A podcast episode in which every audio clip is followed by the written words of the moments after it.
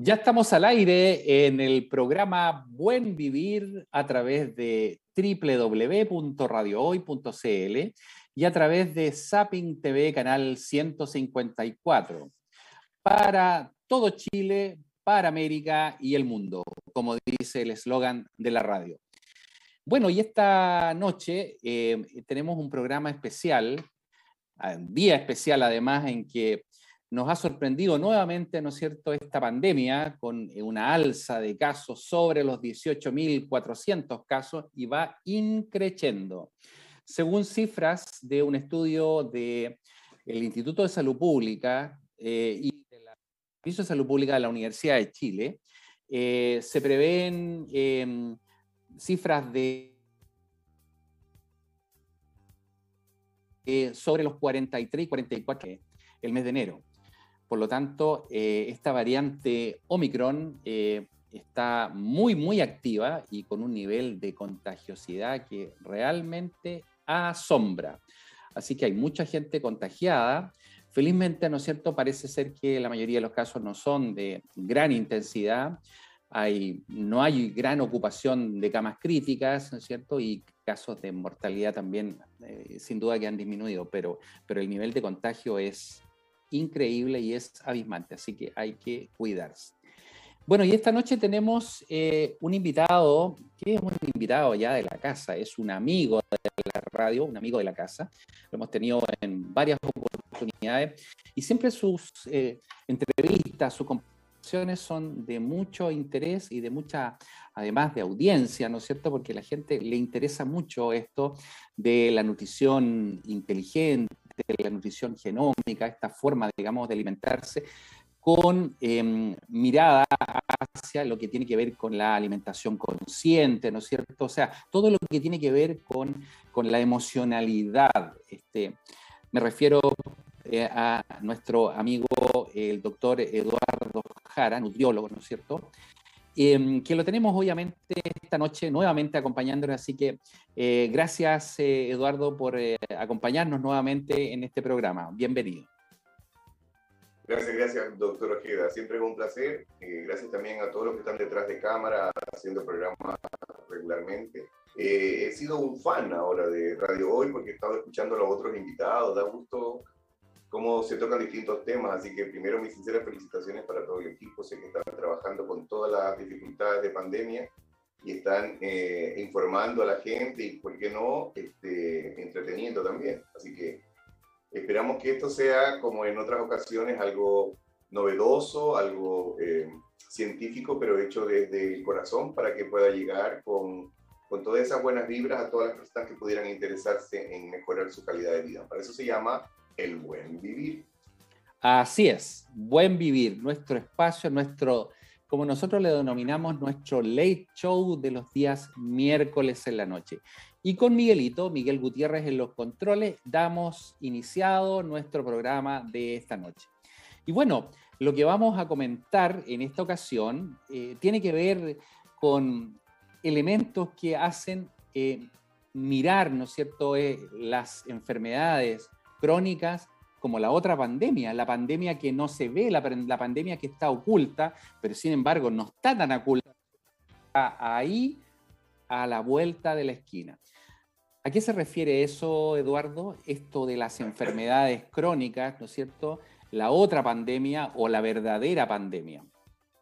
Sí, le decimos la verdadera pandemia porque está de hace tiempo y por todo lo que se está haciendo, todo lo que se está invirtiendo se nota que no está dando resultados que uno espera al respecto. Entonces, se llama este, enfermedades crónicas no transmisibles y ahora se está poniendo más cosas en esos sacos de enfermedades crónicas, porque antes se decía hipertensión, diabetes, enfermedades vasculares, pero ahora le están poniendo también enfermedades que tienen que ver con eh, los trastornos psicoemocionales, como el síndrome intestino irritable, las cefaleas tensionales, eh, la depresión, la bulimia y la anorexia y comienzan a, incluir la mente y el cuerpo dentro de las enfermedades crónicas no transmisibles. Es muy, muy interesante lo que se puede desarrollar desde no, no solamente la inversión gubernamental o, o, de las instituciones para, no sé, le dicen a la gente deje de fumar, por ejemplo, deje de tomar alcohol, eh, le vamos a poner más, em, eh, más costos al alcohol o al cigarro porque la gente no tome. No, eh, no está resultando esto de, de, por favor no fume, no, no, está resultando de ese modo, o le, le, va a costar más caro el cigarro o el alcohol, o también este, las, las simples cosas que compramos en el supermercado pongámosle este, pare de colores negro, eh, los sellos, ¿no es cierto? El, tú te refieres los sellos, los sellos que en realidad no ha sido nefasto eso, no. la gente no compra y no, le interesan los sellos, digamos. Exactamente. Así que hay que trabajar desde otro punto de vista. Estamos trabajando solamente desde la conciencia y eso es un problema. Cuando tú tienes un ser querido que, que estimas y que esperas que no, que no fume, tú le dices, no sé, oye, tío, deja de fumar, eso no está bien, te afecta a tus pulmones, a, todo tu cuerpo y a todos quienes están cerca de eso. Eh, no sé, pues no sé lo que tú le digas, así como queriendo que deje de fumar. ¿Tú crees que por lo que le digas va a dejar de fumar? No, está resultando. Porque estamos hablando al consciente. Entonces hay que trabajar desde el otro lado de lo que se llama el inconsciente. Hay que poner al individuo en trance para hablarle al inconsciente y hacerle una terapia para dejar de fumar. Que comienza con la hipnosis, comienza con el trance. Y eso es una de las cosas. Lo mismo con los alimentos. Si tú le dices a alguien, no coma pancito, no coma esto, coma lo otro, eso se llama alimentación consciente, está consciente de lo que debería comer, pero algunos de ellos no pueden dejar de comer eh, azúcares porque son adictos al azúcar. La adicción. Con tan solo decirle no coma eso no es suficiente. Hay que trabajar individualmente en este, el proceso de dejar la adicción. Entonces, este, se juntan varias enfermedades. Las estadísticas dicen que por ejemplo, las enfermedades cardiovasculares o las enfermedades neurovasculares tienen en común la íntima de la arteria como enfermedad causante de infarto agudo miocardio o de enfermedades este, accidentes cerebrovasculares, claro. Entre las dos hacen más de la mitad de, la, de las enfermedades este, catastróficas, digamos. Y luego viene el cáncer como una enfermedad metabólica, el origen metabólico de la enfermedad y también el origen emocional de la enfermedad oncológica. Entonces tenemos que hacerlo multidisciplinario. Y lo último es el EPOC, por ejemplo, el EPOC como, como enfermedad crónica este, que tiene que ver con, con, el, con el cigarro como, como, en este caso y algunas otras cosas que, que suceden cada vez menos por el tema del asbesto y esas cosas. Pero en general se sabe que el alcohol, el cigarro es parte de, de una forma de válvula de escape de, de, la sociedad. Entonces lo que hay que hacer es trabajar con eso en esas áreas para hacerlo un poco más simple, más sencillo, más didáctico. No se puede solamente mandar a que no fumen o mandar a que no coman azúcar, no, no es tan simple y eso no está resultando. Así que hay que trabajarlo, hay que hacer toda una reingeniería de todos los sistemas para poder eh, cambiar. Claro, y, y si uno ve, ¿no es cierto?, una, una serie de enfermedades crónicas, como tú muy, muy bien dices, ¿no es cierto?, que relacionadas con la obesidad, ¿no es cierto?, con la hipertensión, con problemas de colesterol, dislipidemia, etcétera. Em, muchas, muchas de las condiciones, obviamente, también tienen factores de tipo autoinmune, ¿no es cierto? O sea, que en el fondo son enfermedades que nosotros mismos desarrollamos y que nosotros mismos nos provocamos, ¿no es cierto? Y que es una forma de responder frente al estrés. Es una mala respuesta frente al estrés. Todos tenemos estrés y todos nos enfrentamos por el, al estrés en alguna condición, ¿no es cierto? Pero la diferencia está en cómo nuestro organismo responde frente a ese estrés. Entonces, parece ser, ¿no es cierto?, que muchas de las condiciones también ¿no es cierto?, ambiental, cotidiano, ¿no es cierto?, el día a día, la, la vorágine que estamos viviendo, eh, sin duda que incide, ¿no es cierto?, en la causa o en el desarrollo de estas enfermedades, ¿no es cierto? Sí, tú estás totalmente, estamos totalmente de acuerdo con eso, porque desde el punto de vista emocional, esto ha sido una catástrofe mayor, porque son las que no se alcanzan a ver en los servicios de urgencias a menudo, y son lo que se llama el manejo del estrés.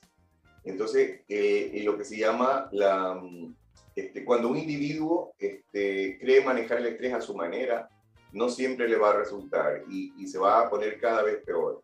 Entonces, la irritabilidad, el mal genio, el llevarse mal entre la pareja o entre los padres y los hijos, también se puede considerar una enfermedad crónica no transmisible, pero que tiene que ver con el tema del manejo de sus emociones. Entonces, yo, yo diría que tenemos que cambiar desde el concepto de ir a la escuela, al jardín de infantes o a los primeros años de escuela, en que uno no debe ir a competir, sino a compartir. Porque el momento en que comienza a competir, que tiene que sacar mejores notas, que tiene que ser mejor que el otro, y el tema de supervivencia, se genera conflictos entre ellos, y celos, y, dimes y diretes, que hacen que el niño se entrene para luego trabajar en una oficina haciendo lo mismo. Y por eso es que el manejo de las emociones, porque en otras partes del mundo, precisamente en Europa, en Finlandia, se están haciendo desde eh, meditaciones, respiraciones conscientes en niños. Y el compartir, como cuando uno va al pre-kinder a compartir, no va a aprender la gran cosa. El aprendizaje es un tema, es como estudiar música o estudiar arte y ciencias. Hay que hacerlo de una perspectiva un poco más dinámica, un poco más individualizada, un poco más holística. Y eso es lo que invitamos a que las autoridades entiendan que no basta con ponerle mayor precio al, al alcohol, al, al, tabaco o al, o al, salir, pero la gente necesita el manejo de sus emociones desde el inicio de, de sus actividades sociales, no esperar a que, a que tenga una, una patología o una enfermedad, como reacciona a eso. Así como cuando uno eh, tiene una intolerancia alimentaria y come algo indebido, al conocer eso puede suprimirlo y dejar de, desarrollar la evolución natural de una enfermedad autoinmune. Entonces, este, si podemos corregir eso antes de que suceda mejor, entonces todo el mundo sabe de la relación que hay entre el adenoma al carcinoma, pero no todo el mundo sabe de la relación que existe detrás de una leucemia, por ejemplo, que hubo cuando tenía menos edad y que se sabe ahora, está escrito, que tiene una relación, la, el bullying, con, con, la desvalorización que producen las leucemias, desde el punto de vista de las emociones. Sí, claro. ¿Cómo se logra, cómo se logra esto? Porque estamos viviendo en una sociedad que es exitista.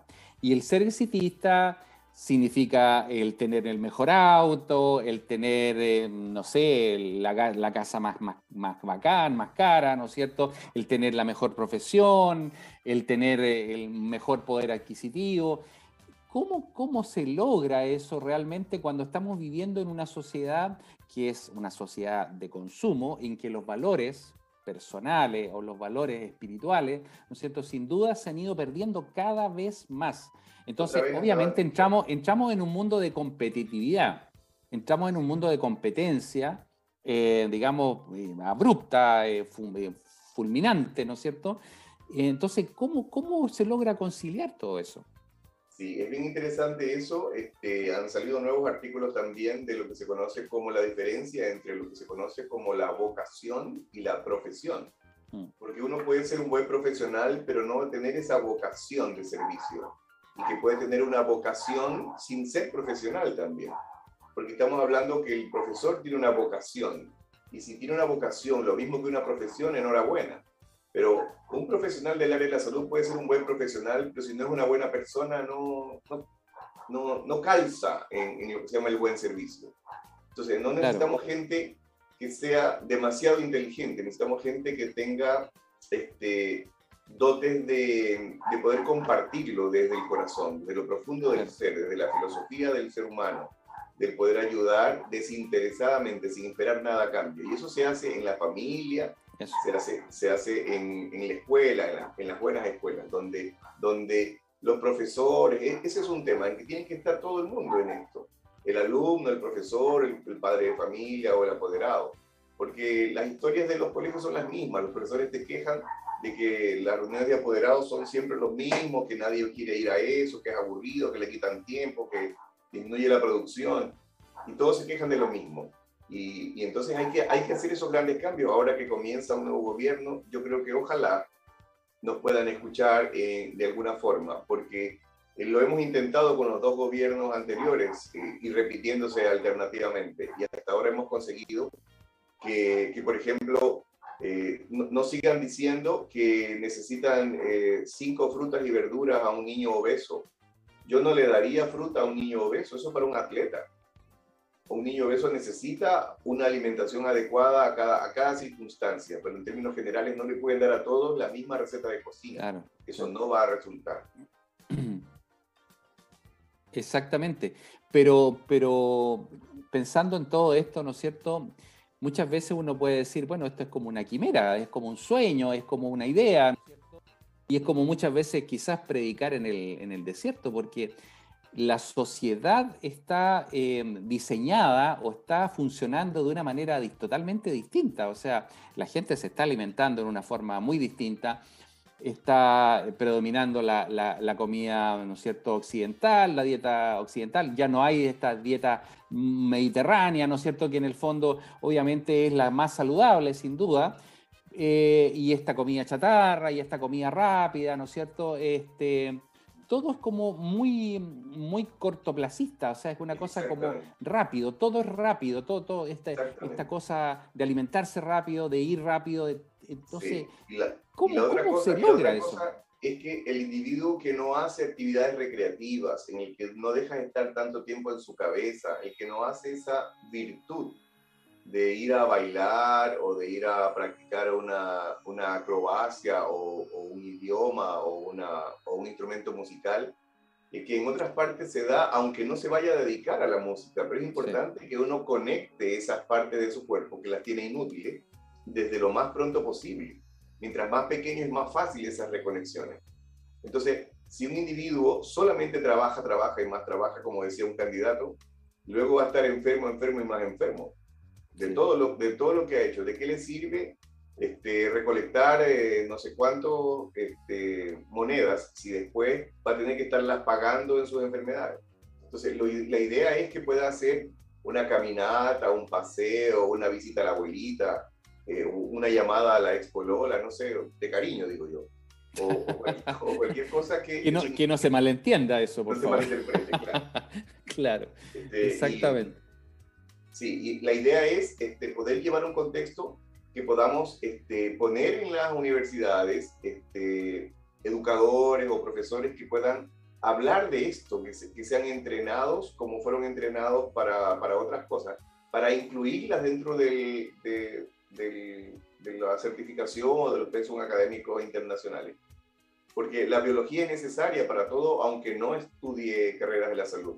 Este, y el manejo de las emociones también, para cada uno de nosotros necesita ese manejo, necesita esa válvula de escape que no sea, eh, alguien dijo, hace tiempo que no la paso bien sin un copete, o sea, la, gente relaciona salir con, con estar eh, eh, embriagado y, y eso es un problema, porque como todo el mundo lo hace y existen los influencers y, y no sé, y cuando un influencer se pone ropa ridícula, yo yo digo, qué pena que sea influencer, pero me parece ridículo lo que está haciendo, es una opinión.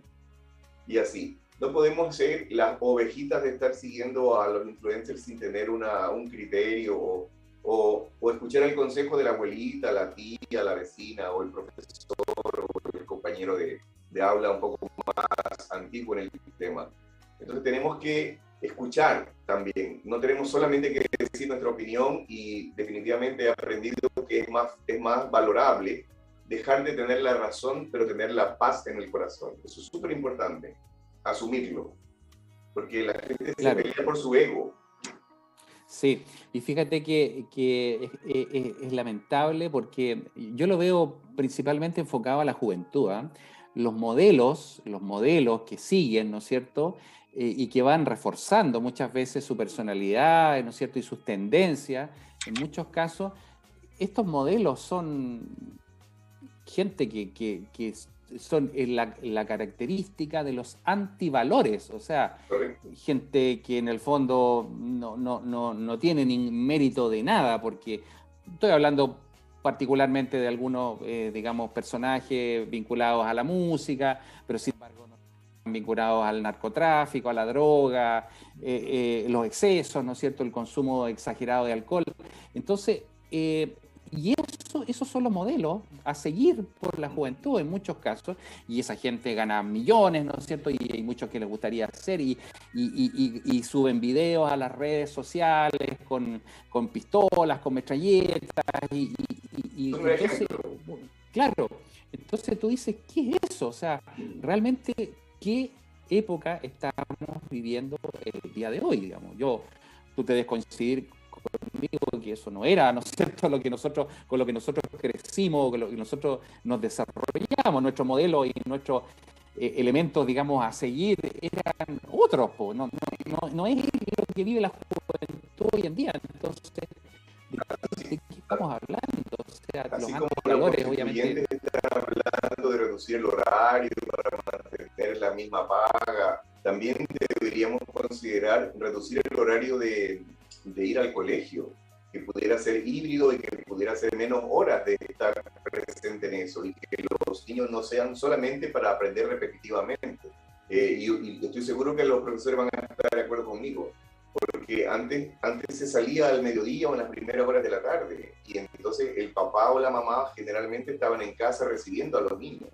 Ahora, mientras más tiempo lo tengan fuera y que vayan con toda la tarea hecha para que no me moleste porque yo llego cansado o cansada. Claro. Entonces se pierde eso. Antes se comía en familia y no se empezaba hasta que no estuvieran todos y hacían alguna oración o por lo menos una, un agradecimiento antes de empezar a comer. Ahora tú encuentras en la, en la habitación de los jóvenes los platos de varios días debajo de las camas porque cada quien en su televisor, cada quien en su habitación, cada quien en su horario.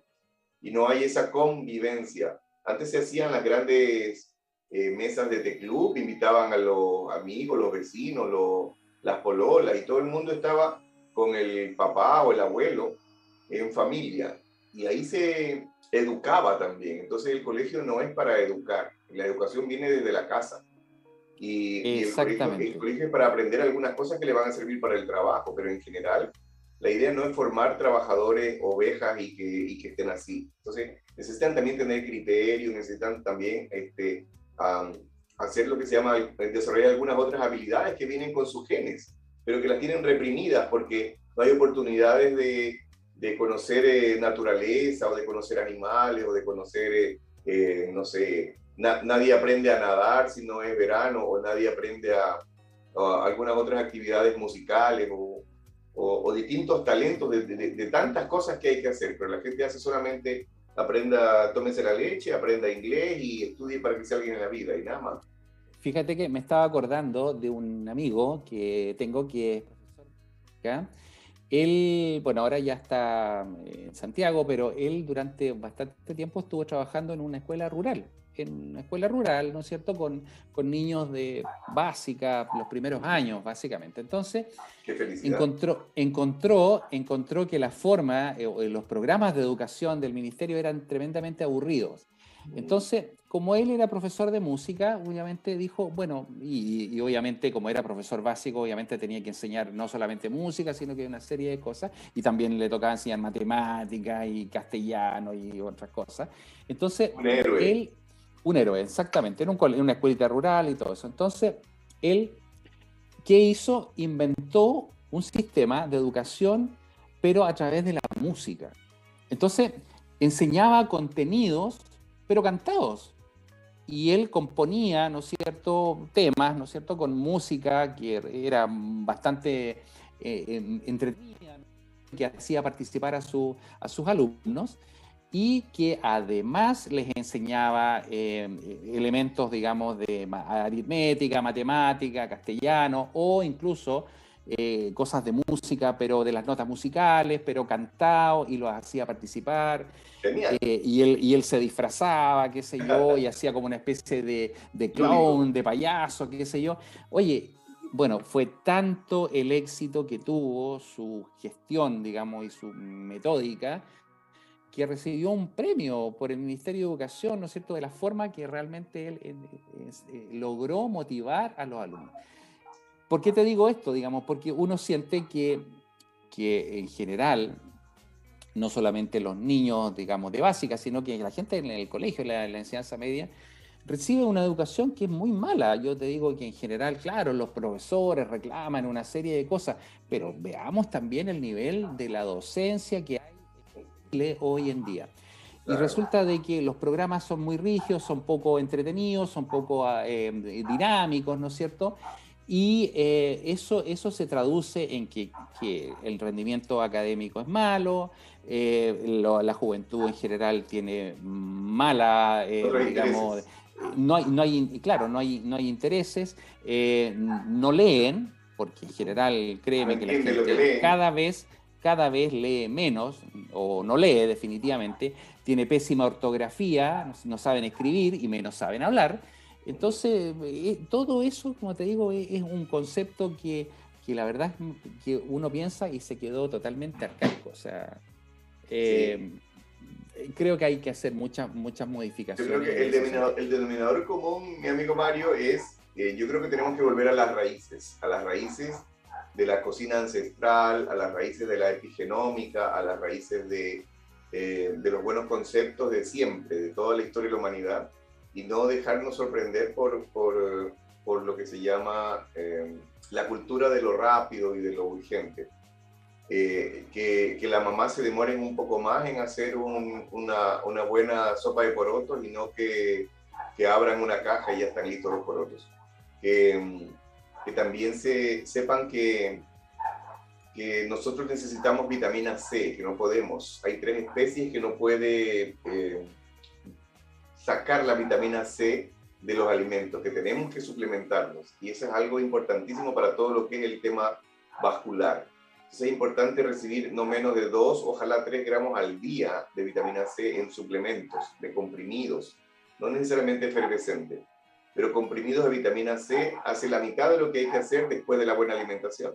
Entonces, este, si un individuo no recibe vitamina C, que la gente cree que es para el resfriado o algo así, y es solamente para la formación de colágeno y que tiene que ver con el deterioro. Entonces, si, si come bien y hace actividades recreativas y, va, y vacía, evacúa un poco sus preocupaciones haciendo, no sé, jardineando o conversando con algún vecino o vecina, con buenas intenciones también. Este, por supuesto, por supuesto. Y, este, y entonces pudiera eh, corregir un poco su deterioro, porque si un individuo pasa solamente jugando con su teléfono o en la pantalla eh, y tiene trastornos del sueño por lo mismo que tiene que ver con su con su serotonina y con su melatonina, este, eh, vamos a tener un deterioro cada vez mayor. Se va a tener sobrepeso, sedentarismo, hipertensión, dislipidemia, y, y, poco a poco se va a ir destruyendo como, como individuo. Y a los 30 años da parámetros de 60, 80 años,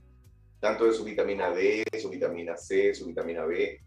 Y entonces todo se quiere corregir de un día para otro. Y esto es un deterioro que tiene años y que porque el papá lo hizo de ese modo, él le va a tocar igual. No, no, es, tan, no es tan simple. No porque la abuelita fue diabética, a uno de los nietos le va a caer el rayo. Uno, este, no le podemos echar la culpa a la abuelita de lo que decidimos comer nosotros, es una decisión. Entonces esa decisión cuando son malas influenciadas por la publicidad, estamos en, estamos en, en contra del tránsito o estamos en, en contra de la publicidad que, que invierte muchos millones en eso. Así que nuestra opinión será solamente eso. Hemos arado en el mar, diría Simón Bolívar. Pero lo que hay que hacer acá es juntarnos, personas como tú, con, con todos los criterios de, de, de, varias áreas. Siempre tiene que ser multidisciplinario. ¿no? Nadie tiene por qué ser el dueño de la verdad. No, claro, por supuesto. todo suma para hacer ese gran cambio que Chile necesita. Exacto. En esa área.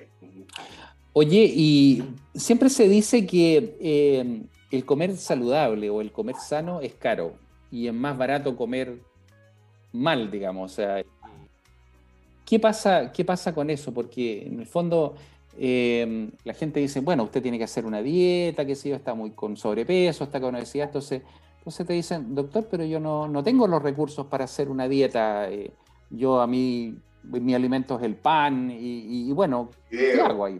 ¿Qué, ¿Qué se le dice a un paciente en esas condiciones? Sí, el, concepto es mucho más amplio, porque si, si, tú tienes hambre y comes pan, te va a dar más hambre. Y si comes fideo, te va a dar más hambre. En cambio, si tú comes proteínas con lípidos, con ensaladas, sí, sí, es cierto que cuesta un poco más el comprarlo en última instancia, porque lo quieres todo apurado y la ensalada lista. Pero si tú te pones a sembrar tomates cherry en tu patio o te pones a, a comprar en la, en la feria este, semanalmente, puedes ahorrar algunas cosas ahí y puedes este, comprar las ofertas y, incluso regatear en la medida de lo posible. Este, puedes, eh, estamos fomentando lo que se llama los, los, cultivos hidropónicos y también todo lo que es este, eh, los autocultivos, pero de verduras por si acaso. Los autocultivos eh, y también los cultivos barriales, en donde se fomenta, mira, yo tengo aquí unos, eh, no sé, eh, tomatitos y tú me, das algunas otras verduras y podemos intercambiar. Eh, y, se están haciendo en varias partes de Chile por el tema de las ollas comunes también. Pero la, la alimentación saludable este, pudiera al comienzo, si tú lo quieres urgente, eh, eh, ser un poco más costosa que la galleta, fideo y el pan. Pero en cambio en alimentación te va a dar calidad de vida y evitar estar enfermo en la que no en que el costo aunque no lo pagues tú porque dices no yo tengo FONASA A y voy al hospital puede ser un costo para el Estado. Por lo tanto el mal manejo de, de, la, de las actividades recreativas o deportivas o de la alimentación saludable va de la mano con tener entonces este, jóvenes y adultos obesos y que eso es un costo para el que lo tenga que pagar, el Estado o, las aseguradoras, lo que fuera. Entonces, ya vamos eh, a hablar un poco más del tema de, obesidad y todo eso. ya vamos a hablar un poquito más de eso. Bueno, vamos a ir a una pausa y volvemos en unos minutos. Vamos y volvemos. Ya estamos de vuelta en su programa Buen Vivir a través de www.radiohoy.cl y también a través de canal 154 para Chile, América y el mundo en su radio hoy. Y esta noche estamos con el doctor Eduardo Jara, nutriólogo destacado, conversando sobre enfermedades crónicas no transmisibles la otra pandemia, la pandemia que no se ve. Y dentro de eso, ¿no cierto? Hemos tocado varios, varios conceptos ahí, pero hay un punto que es sumamente importante y uno puede extrapolar, ¿no es cierto?, de que efectivamente es la gran pandemia, ¿no es cierto?, que ya estamos viviendo hace varios años, este fenómeno de lo que muchos han denominado como la globesidad, más allá de lo que es la obesidad, ¿no es cierto?, porque es un concepto que involucra prácticamente a todo el mundo, ¿no es cierto? Entonces, eh, cuéntanos un poquito, Eduardo, en qué estamos en este momento, cuáles son los desafíos que se vienen, ¿no es cierto?, para este 2022, cuál es proyección respecto a este gran tema, que la verdad es que tú sabes que tiene muchas aristas, ¿no es cierto?, pero nadie ha dado con la solución definitiva, porque es un problemón, cierto? Un problema realmente grande y que obviamente ningún gobierno ni ningún Estado, ¿no es cierto?, se ha hecho cargo de esto y está creciendo, está creciendo como la espumita. Sí, mira, es un problema mayúsculo, como tú bien dices, y es vergonzoso las cifras que se proyectan para este año, porque todo lo que se ha hecho hasta ahora lamentablemente no está resultando. Lo dijimos hace un rato, no está resultando los sellos, no está resultando las restricciones, los, los precios, no está resultando. Así que este, vamos a introducirnos un poco en el mundo de que hay que solucionar esto antes de que sea demasiado tarde. Porque el envejecimiento prematuro, todo lo que significa la obesidad, la dislipidemia, tiene mucho que ver con la alimentación, pero en el contexto no de, de la restricción de qué comer y qué no comer, sino en que se haga eh, eh, todo un concepto multidisciplinario e integral, pero verdaderamente integral. Porque la idea es que no importa lo que uno decida hacer como paciente, no importa si se opera una bariátrica, si se pone un balón, o si toma un medicamento para inhibir el apetito, o, o hace la dieta restrictiva que más le acomode o que pueda todo eso tiene que entenderlo en letras mayúsculas como temporal, ¿sí? Temporal, dije temporal. ¿Por qué? Porque la gente cree que, no sé, una cirugía bariátrica es para el resto de la vida y se equivocan. Porque, no sé, pues si una hernia del ombligo, de la ingle puede recidivar, o no sé, un, yo cuando era estudiante me imaginaba que un trasplante de riñón era como lo más difícil de hacer, y un trasplante de riñón este, no dura el resto de su vida, dura pocos años, a pesar que tiene que tomar medicamentos este, para inhibir su inmunidad y todo lo demás. El costo que significa dañar un riñón para un diabético este, genera más gasto al Estado o, o al individuo.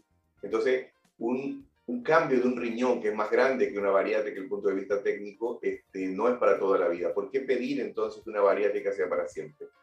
Así que si se pone un balón también, no importa si se pone de seis meses, de nueve meses, de un año, de todas las técnicas que el, que el doctor queda experto internacional del tema.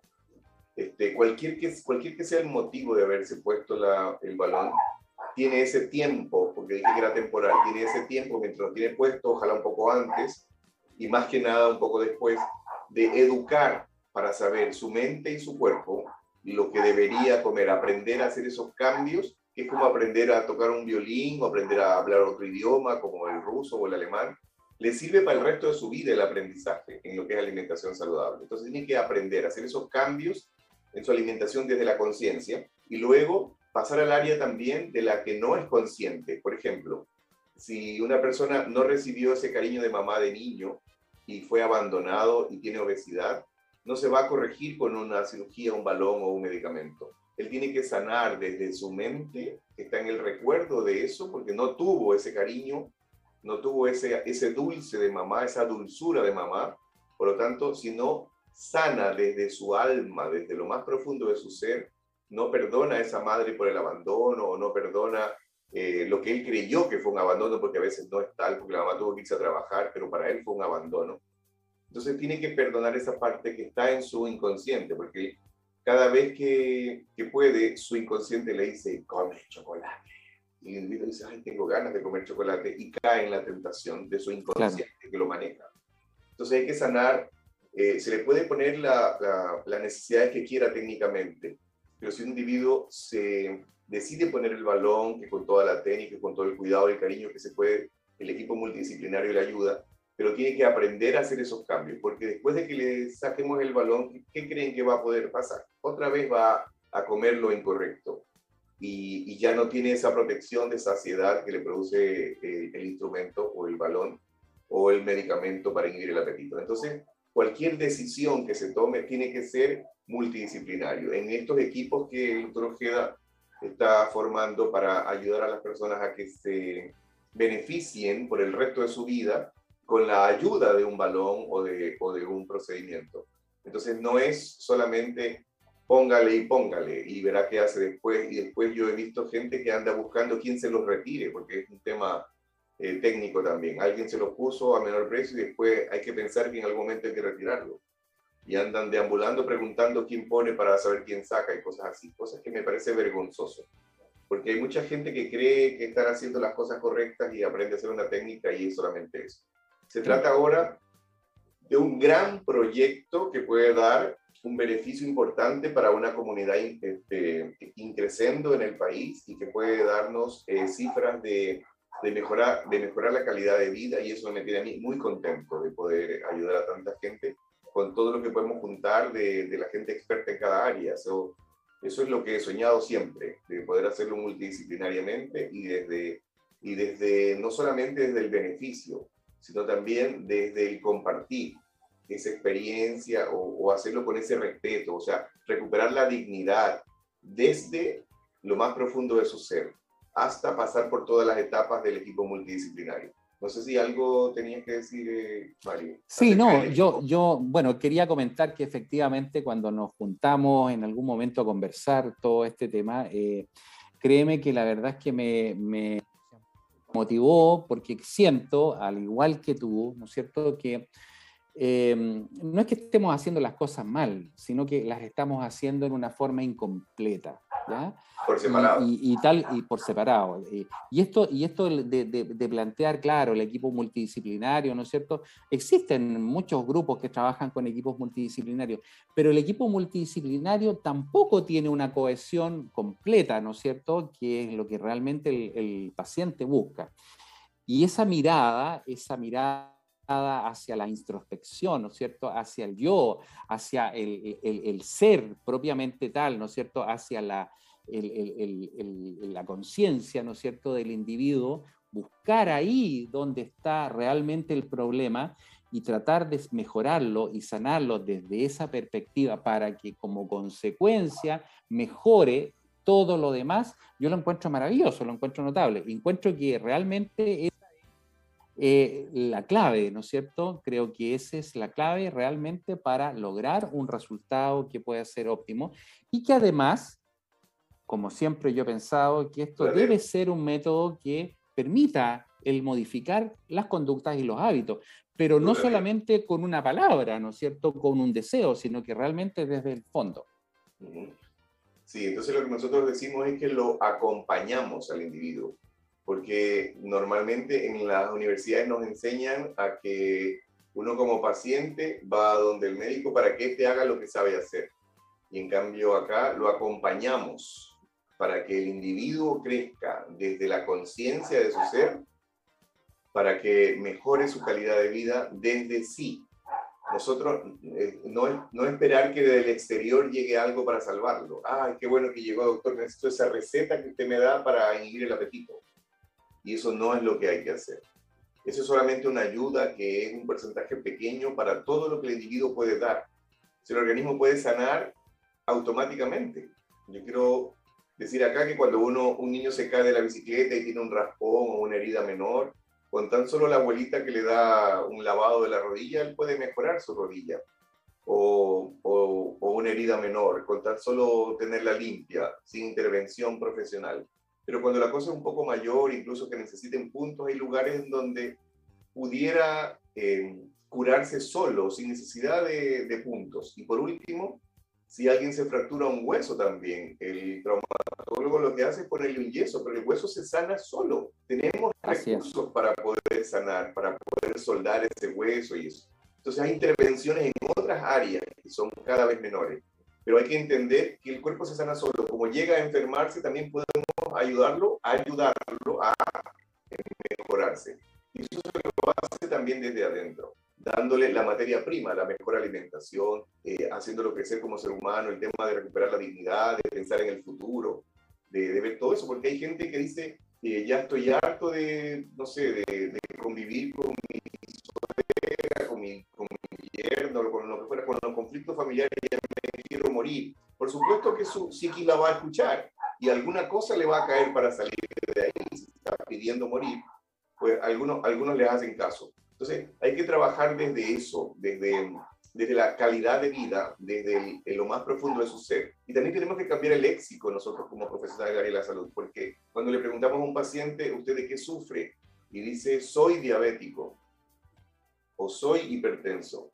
Y es un poco difícil de entender, en, en inglés sería to be, pero se puede decir, tengo diabetes o sufro de la presión arterial elevada. O sea, tengo hipertensión, pero no soy hipertenso, porque eso es un poco más profundo. Claro.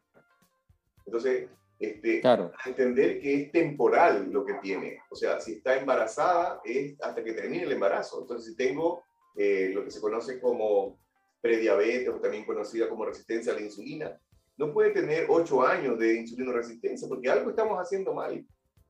Es como decir un embarazo que tenga ocho años, no puede ser. Debe tener un término. Haciendo las cosas bien, llega a término.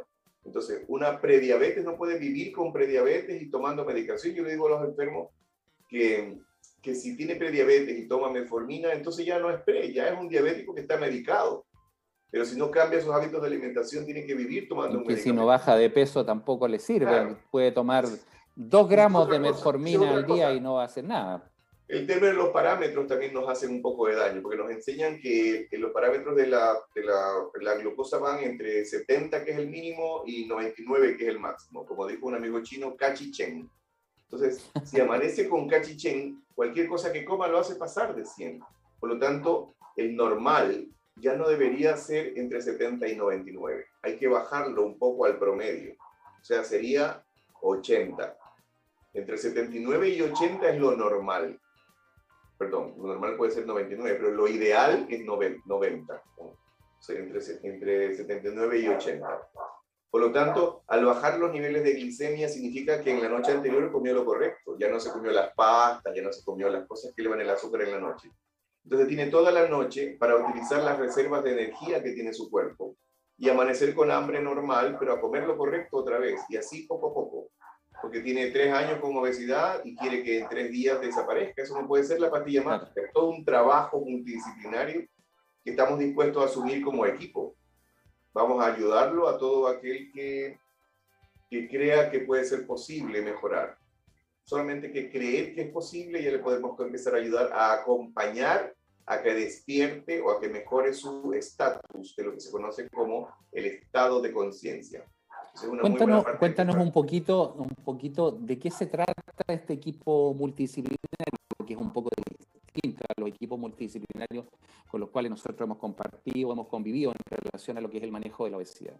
Claro, mira, eh, tenemos que entender que alguien tiene que cortar el queque como un buen chileno, y yo creo que tiene que ser el área de la nutriología, porque el nutriólogo puede decirnos que, qué caso este, vamos a necesitar hacer algo más que tan solo alimentación y actividades recreativas.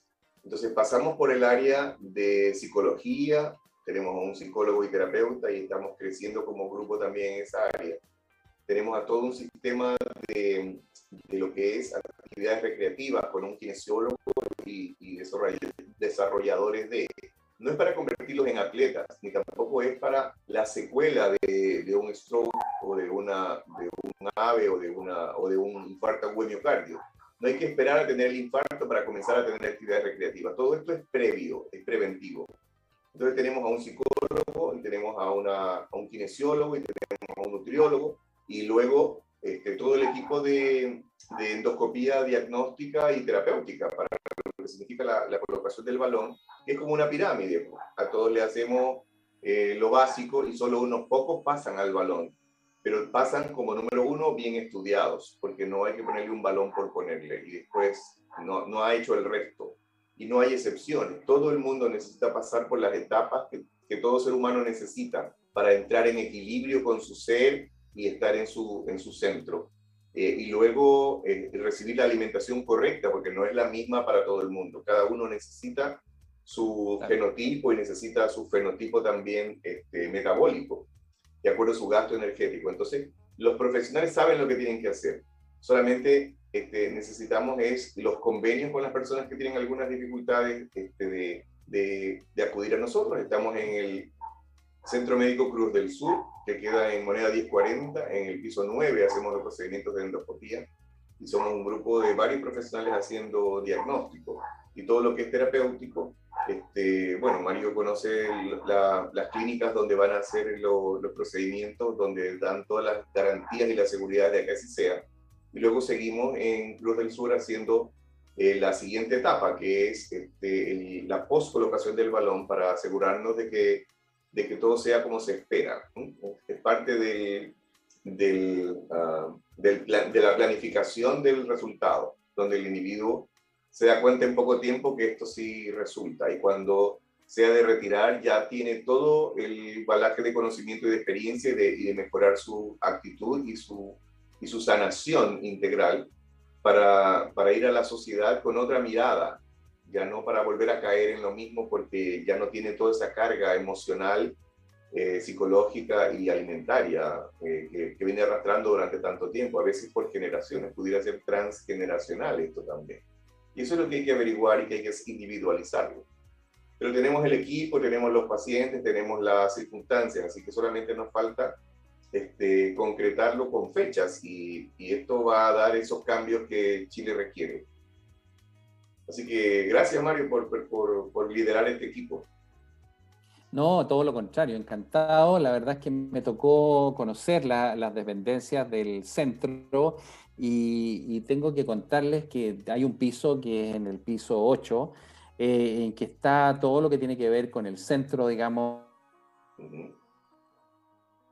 de, y no solamente para manejar obesidad, sino que hay una serie de otras condiciones, ¿no es cierto? Alma hay, raíz. Tenemos que mencionar, hay Reiki, ¿no es cierto? Hay toda una cosa eh, eh, de, de, terapias alternativas también a disposición de, de, de todos los, los, los, pacientes, ¿no es cierto? Es, llegar ahí es como, es como estar en otro mundo, ¿eh? es como estar, eh, ya uno entra a ese piso y estar, y ya el color y ya el ambiente y ya te relaja. O sea, se siente la energía, centro, la relajación. Que, Exactamente, ya, ya te sientes eh, acogido, ya te sientes relajado, ¿no es cierto? Entonces, eh, muy bonito, eh, eh, tengo que reconocerlo, que, que, no lo había visto, es un centro que es muy lindo, eh, está fácil de, de, acceder, es fácil de llegar ahí, y este, yo creo que va a ser un, éxito eso, porque la verdad es que tiene una mirada un poco más desde el punto de vista del alma, ¿eh? un, un, poco más humanizada, si se quiere.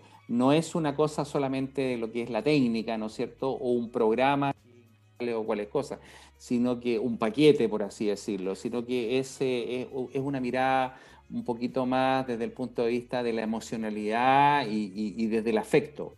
Entonces, yo siento que ese grupo realmente eh, transmite, ¿no es cierto?, eso a los pacientes. Así que me siento feliz de formar parte de, ese grupo y esa mirada, ¿no es cierto?, un poco distinta a lo que hemos estado desarrollando eh, en los últimos años, creo que va a ser eh, tremendamente exitosa. Se llama Alma Raíz. Ya vamos a ir dando algunas otras. ¿Ah? decía que se llama Alma Raíz desde su nombre. Alma Raíz. Invita, invita a todo lo que es la energía también. Sí, porque te, te, van a hablar de los chakras, te van a hablar de las relaciones humanas, te van a hablar de la infancia, de todo lo que sea necesario corregir, perdonar, aliviar. Eh, y el beneficio va a ser duradero, que eso es lo que a mí me interesa, que no es una pastilla para aliviar el apetito y luego, y después que otra vez. Entonces ahí tenemos a las farmacéuticas en contra, porque van a ir, nosotros usamos más alimentos y suplementos vitamínicos, no nos dedicamos a inhibir los apetitos.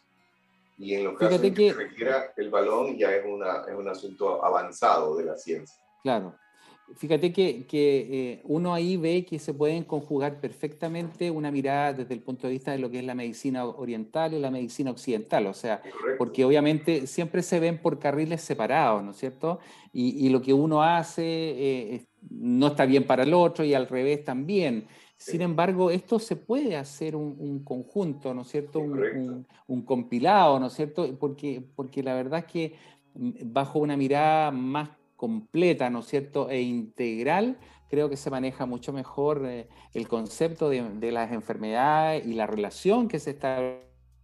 Sí, y por eso y por eso es que ya no le dice realmente entre, entre, el médico o el terapeuta y el, y el paciente. Así que Correcto, por, eso ya, por eso ya no se le dice medicina alternativa, porque no, es que quiero esto o lo otro. No. Ahora podemos integrar las dos cosas buenas. a eso voy, ¿te fijas? Eso, eso, es lo que, eso es lo que yo quería transmitir, que esto es un conjunto, no, no es esto que va por carriles distintos y que históricamente se ha dicho, bueno, yo hago medicina eh, alopática o hago medicina homeopática o no, esto puede ser perfectamente una cosa que se puede establecer una, interacción, una simbiosis, ¿no es cierto? Y que realmente eh, puede ser muy, muy útil para eh, entregarle todas las herramientas necesarias para eh, mejorar, ¿no es cierto? O entregarle salud a los pacientes.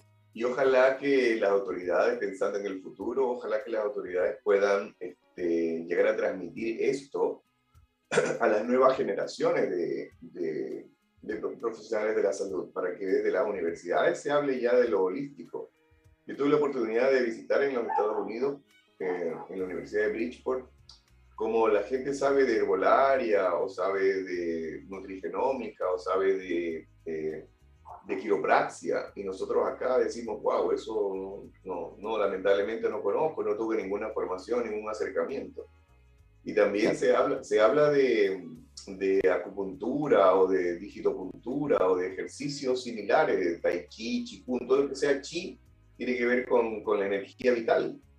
No importa si es con reiki o si es con imanes, eso depende de cada uno. Lo, lo que le vamos a ofrecer no es nada milagroso, es ciencia, pero que es ancestral, es mucho más antigua que la que aprendimos en la universidad. Y estas cosas que vienen después, como, como lo que enseña el profesor Fletch desde hace 20 años en, Europa y la decodificación. En Estados Unidos, eh, es, toda una ciencia que tiene que ser incluida en las universidades latinoamericanas en algún momento. Se ve. Eh, eso es muy interesante. Generaciones de es muy pronto todavía para que Chile despierte con eso, aunque Chile despertó en otras áreas. Es hora que se incluyan estas cosas también en, en la Constitución y, ¿por qué no?, en la, en la, en la vida cotidiana. Si, si, para eso estamos, para convertir a Chile dentro de los primeros lugares de, de salud del planeta, porque no, tenemos la, la, el, el, inicio de todo esto. Necesitamos un, un, poco más de, de, confianza y que nos den ese tiempo para poder eh, hablar de los resultados. Los resultados que ya tenemos son evidentes.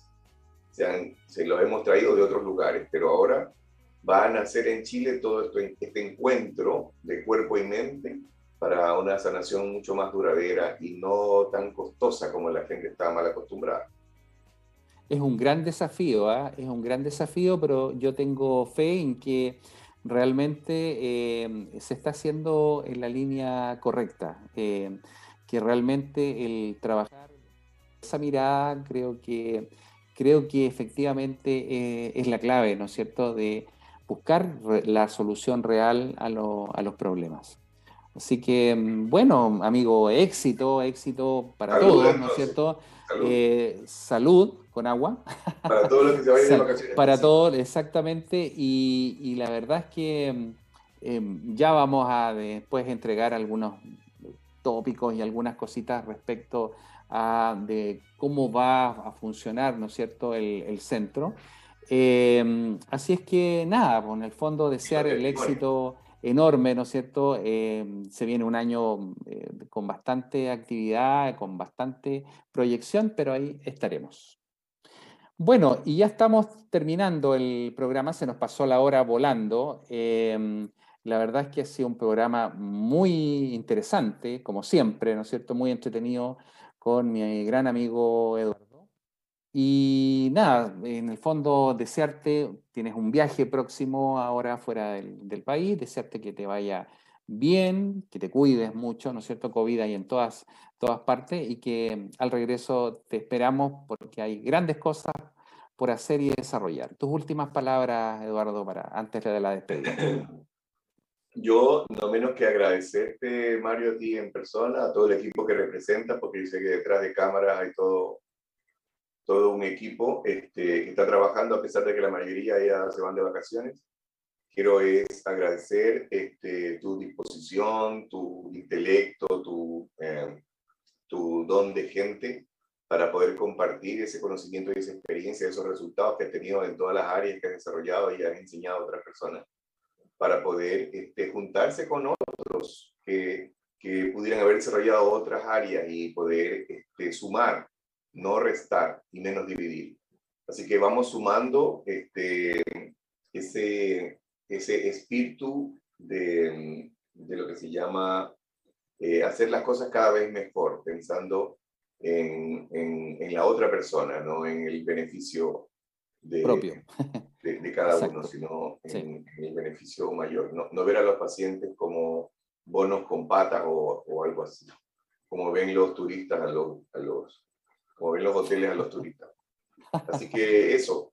Eh, gracias Mario por tu disposición, por tu buen programa, por toda la gente que representas. Así que eh, que Dios te bendiga por todo lo que haces. Me parece que, que, son pocas personas que se dedican a con ese nivel de altruismo, de calidad y, de, y del beneficio concreto que se da. Así que un placer ser, ser parte del equipo de trabajo y de, y de lo que signifique también las empresas, por pues, los empresarios que dan la oportunidad de que esto sea, y de los convenios de los, de, de los beneficiarios también. todo suma, se van alineando los planetas, como diría. Exactamente. Bueno, eh, gracias a ti, Eduardo, por, por compartir con nosotros todo esto, esta interesante conversación, ¿no es cierto?, esta noche y, este, este, proyecto que tiene mucha, mucha proyección, ¿no es cierto?, valga la redundancia, este, mucho, como mucho de asidero, ¿no es cierto?, como un gran desafío para, para este año. Así que despedimos este programa gracias a la producción, Gótica Producciones, con Carito y Carlos. Gracias Miguelito, Miguel Gutiérrez en los controles y nuestros amigos eh, telespectadores, ¿no es cierto?, de Radio Hoy, desearles una buena semana, desearles que se cuiden porque el coronavirus está tremendamente activo, ya estamos cercanos a los, a los 20.000 casos diarios, seguramente el fin de semana los vamos a superar. Así que a cuidarse muchachos y si Dios quiere, nos vemos en siete días más y que Dios te bendiga a ti, Eduardo, a tu familia y a todos nuestros auditorios. Muchas gracias y buenas noches.